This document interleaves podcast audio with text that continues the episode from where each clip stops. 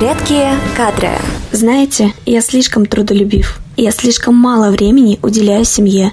И слишком много работе. Все эти хитрые ответы уже давно вызывают у работодателей лишь улыбку. Что же говорить на самом деле? И как не отпугнуть работодателя, при этом не соврав? С вами подкаст «Редкие кадры». И сегодня разбираемся, что же говорить о своих недостатках на собеседовании. Несколько важных правил. Не лукавьте. Порой поиск работы затягивается так сильно, что уже хочется сказать что угодно, лишь бы взяли. Однако обманывать не лучший вариант. Ведь рано или поздно правда все равно откроется. Да и вам самому будет тяжело, если, услышав о вашей воображаемой пунктуальности, вам доверят проводить встречи с важными клиентами, а вы на них будете опаздывать. Исходите из вакансии. Скорее всего, ваши качества соответствуют тем, которые нужны на вакансии. Ведь вы как-то работали в этой сфере раньше. Поэтому подумайте, какие отрицательные качества вам совершенно не мешают в работе и, возможно, даже помогают добиться цели. Например, если вы бухгалтер, отсутствие креативности будет вам скорее в плюс. И наоборот, если вы креативный директор, постоянный поток самых диких идей – ваше сильное место.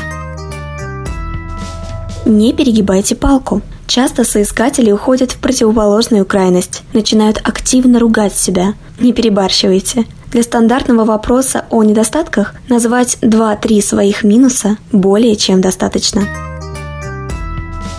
Не слишком личное. Отвечая на вопрос о ваших недостатках, помните, что никто не ждет от вас исповеди. О некоторых вещах лучше умолчать, особенно если они напрямую не связаны с профессиональной деятельностью. Испытываете зависимость от компьютерных игр, пережили два развода из-за неумения строить долговременные отношения. Подумайте, так ли необходимо менеджеру по кадрам знать о нюансах вашей личной жизни?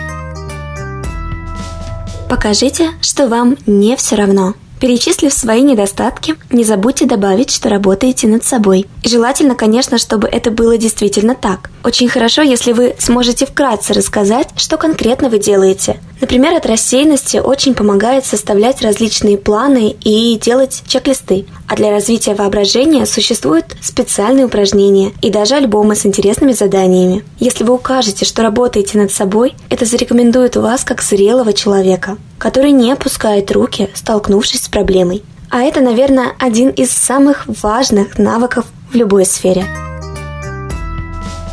Спокойствие и только спокойствие. Вопрос о достоинствах и недостатках не назовешь легким. Неудивительно, что соискатели нервничают, отвечая на него. Это как раз на руку рекрутеру, который, наблюдая за вашей реакцией, оценит и вашу стрессоустойчивость, и ум, и умение быстро отвечать на сложные вопросы.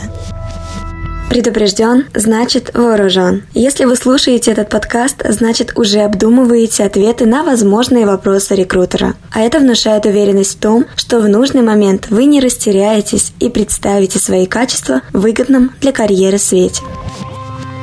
С вами была Вероника. До встречи в следующих подкастах. Редкие кадры.